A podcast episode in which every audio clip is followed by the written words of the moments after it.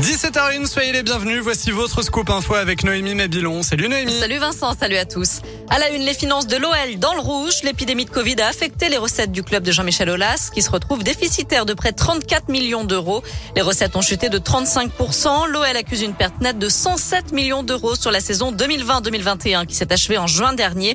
Pour se relever financièrement, le président du club a fixé ce matin devant la presse les objectifs à atteindre sur le terrain, autant chez les hommes que les femmes. Les objectifs euh, pour l'équipe masculine euh, sont très clairs, c'est de retrouver la Champions League, on en a besoin euh, sur le plan des comptes, et puis bien sûr de pouvoir jouer un rôle dans l'Europa League. On peut, si on fait un très bon parcours, avoir un objectif d'aller le plus loin possible et, pourquoi pas de, de la gagner.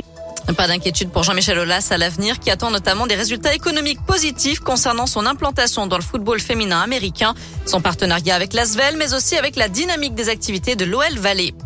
Attention au chauffage d'appoint défaillant et au manque d'aération dans les logements. L'Agence régionale de santé alerte sur les intoxications au monoxyde de carbone. 14 accidents ont été signalés depuis le début du mois en Auvergne-Rhône-Alpes. Chaque hiver, ce sont 300 personnes qui sont victimes d'intoxication au monoxyde.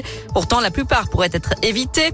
Alors que faire en cas d'accident de ce type? Ou en cas de doute sur une installation? On vous a mis toutes les infos et les conseils sur l'appli Moins de chômeurs en France au troisième trimestre. Le nombre d'inscrits chez Pôle emploi en catégorie A a chuté de 5% et demi par rapport au trimestre précédent, ce qui représente 206 000 demandeurs d'emploi en moins. Une tendance qui se confirme aussi en Auvergne-Rhône-Alpes. Le nombre de personnes sans emploi a baissé de plus de 6% sur cette période. D'ailleurs, la région est en tête des régions qui recrutent le plus à égalité avec l'île de France, selon le baromètre du site Région Job. Ces deux régions représentaient chacune 18% des offres en CDI, CDD et en alternance au niveau national au troisième trimestre. Et Auvergne-Rhône-Alpes reste la première région qui recrute le plus en intérim. Dans le reste de l'actu, un trafic de reptiles démantelé aux Antilles. Les forces de l'ordre ont interpellé 17 personnes et saisi 283 animaux en Martinique et en Guadeloupe. Pitons, boas, varans ou lézards, notamment des espèces protégées. Valeur de la prise, plus de 125 000 euros. Certains spécimens ont pu être placés dans une structure homologuée. D'autres, comme les scorpions, ont été relâchés dans leur milieu naturel. Un mot de basket avec un nouveau choc à suivre ce soir pour l'Asvel en Euroleague. Les Villeurbanais accueillent les Russes du CSK Moscou à 20h du côté de l'Astrobal. Enfin, en tennis, Novak Djokovic pourrait être exclu d'office de l'Open d'Australie. Les organisateurs ont annoncé que les joueurs non vaccinés contre le Covid seront interdits sur le tournoi.